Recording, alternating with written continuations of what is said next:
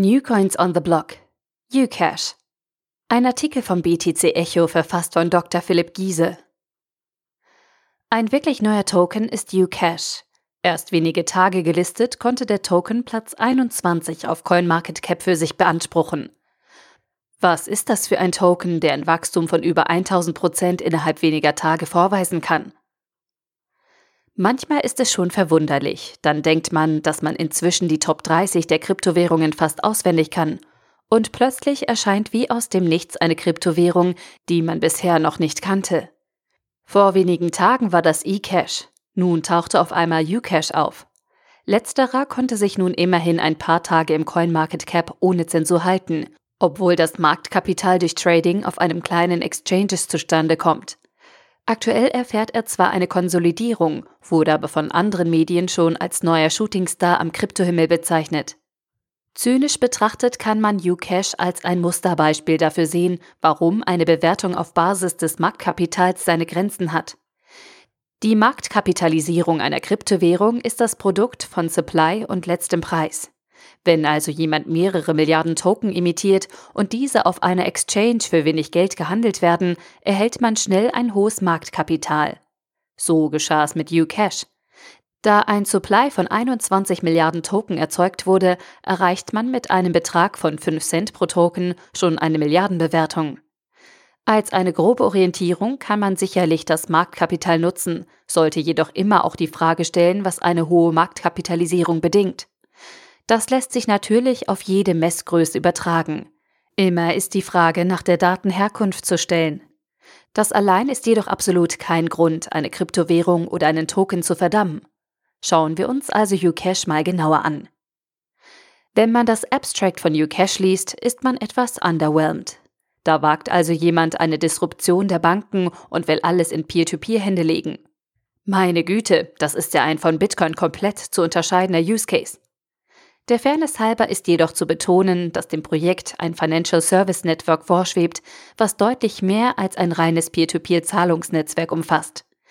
Das Projekt ist auch ehrlich und betont, dass die Idee auch nicht neu ist, sondern auf SecureCoin, einem 2014 gegründeten Unternehmen, welches Bitcoin-Adoption voranbringen will, zurückgeht. Es soll also nicht nur möglich sein, Zahlungen zu realisieren. Das Ziel ist, den gesamten Bereich, den eigentlich Banken abdecken, auf dezentrale Beine zu stellen. Es geht also nicht nur um Peer-to-Peer-Transaktionen, sondern um ein Netzwerk an ATMs, um Daueraufträge und natürlich auch um Debit- und Kreditkarten. Zusätzlich ist die Entwicklung von Multi-Signature Wallets und einen Financial Messaging Service nach ISO 20022 geplant. Einen Großteil dieser Lösungen gab es zwar schon, Ucash möchte jedoch von Einzellösungen weg und ein Komplettpaket entwickeln.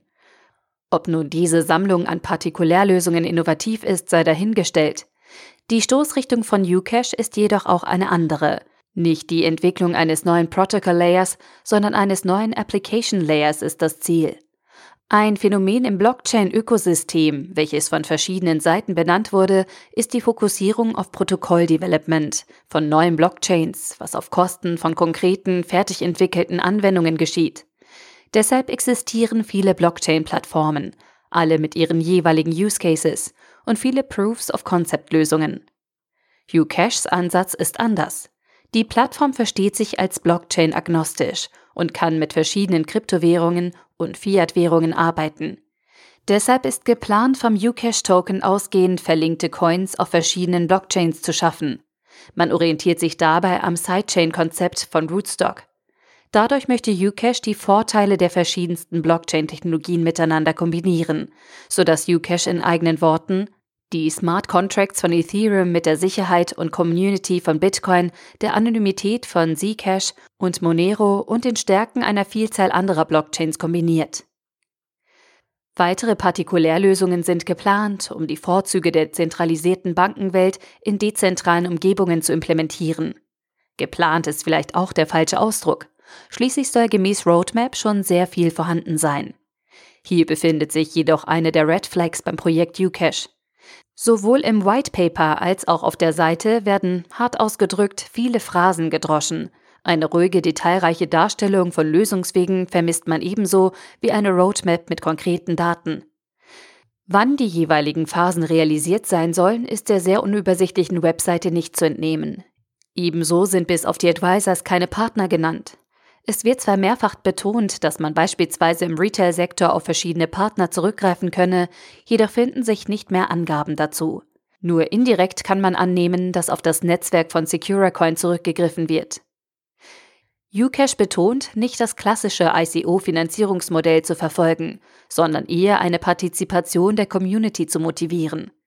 Das Konzept der sogenannten Initial Bounty Offerings oder kurz IBO soll in einem White Paper namens Initial Bounty Offerings A Framework to Build Blockchain-Enabled Organizations vertieft erklärt sein. Leider ist dieses Paper nirgends zu finden, so dass man sich hier auf die Äußerungen im White Paper zu Ucash und im Announcement auf Bitcoin Talk berufen muss. Ein Initial Bounty Offering ist eine Anfrage zur Partizipation der Community.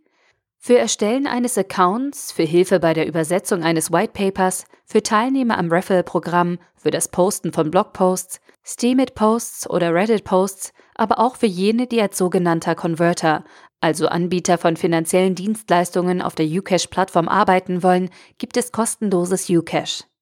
Ein Initial Bounty Offering ist also den nicht üblichen Bounty Programs wie sie viele ICOs und Kryptowährungen in ihrer Frühphase kennen, nicht unähnlich und besitzt vor allem den Unterschied, dass man nicht nur eine Einmalzahlung für eine Dienstleistung erhalten kann, sondern beispielsweise durch Registrierung als Converter über die gesamte IBO-Periode an den Airdrops beteiligt ist.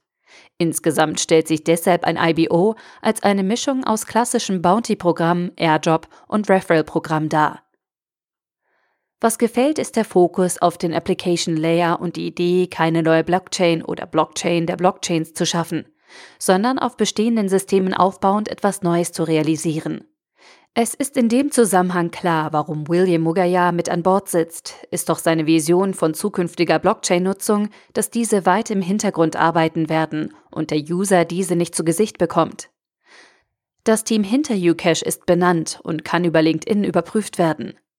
Wie schon gesagt, fällt die Unmenge an Marketing-Sprech im White Paper und auf der Webseite sehr negativ auf.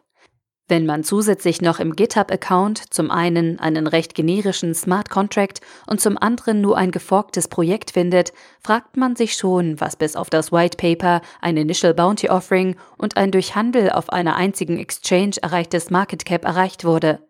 Etwas weniger polemisch ausgedrückt? Ja, man merkt, dass das Projekt viel erreichen will. Jedoch fehlt ein gewisser Fokus. Man möchte alles lösen, so dass im White Paper fast jedes Buzzword der letzten Monate zu finden ist. Eine gewisse erste Fokussierung würde dem Projekt guttun.